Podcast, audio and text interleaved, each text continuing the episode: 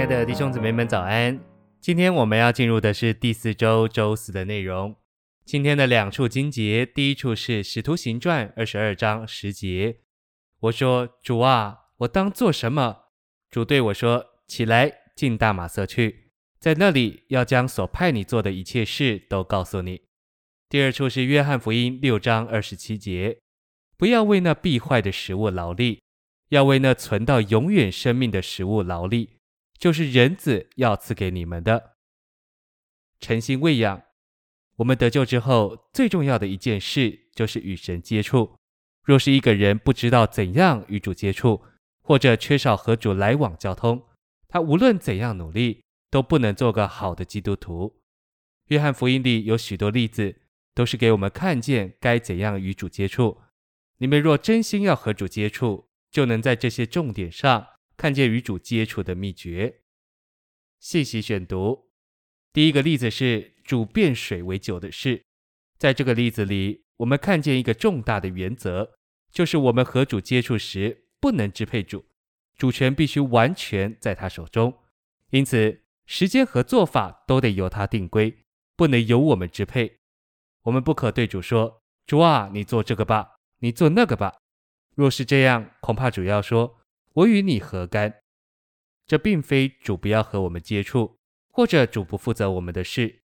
主来到我们里面，就是要和我们接触，要负责我们的事，如同那一天他来到加纳那个婚宴的地方一样。第二个例子是约翰四章所记撒玛利亚妇人与主接触的事。在这里，我们看见一个妇人发现自己的干渴。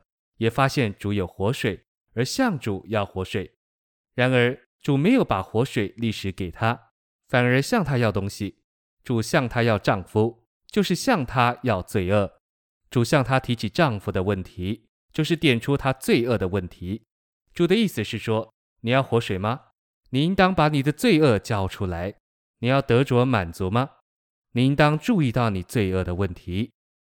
我们到主面前，发现了自己的需要。也知道主能供给我们所需要的，因此我们就向主要。然而，就在我们要的时候，主给我们看见我们的污点、错处、失败，以及许多应该对付的问题，我们就需要把他所点到的事，把他向我们要丈夫这件事说出来，然后才会得着他的供应。第三个例子是六章所记许多人吃饼得饱的事。我们看见有大批群众来接触主。主行神迹给他们吃饱了，但他们第二天又来，还想要吃饱。因此主对他们说：“不要为那必坏的食物劳力，要为那存到永远生命的食物劳力。”主的意思是要教导他们，不要一直寻求物质的食物，反而要花功夫寻求那永远生命的食物。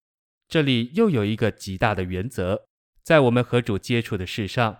主不喜欢我们把很多盼望、寻求和祷告都摆在物质的事上。有的弟兄早晨用半小时祷告，都是为着物质的事；有的姊妹为她的丈夫、儿女祷告，也是这样，全是为着物质的事。这样祷告亲近主，初期主还给他吃饱，顾到他所求的；但他若长期这样行，主也要断定他是吃饼得饱的人。在接触主的时候，主不大喜欢我们提起物质的事，因为这些事主都知道。我们接触他，应该注意属灵的事、生命的事，就是要先寻求他的国和他的义。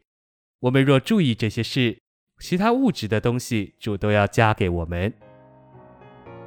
谢谢您今天的收听，愿我们一起，愿我们一起寻求那永远生命的食物。我们明天再见。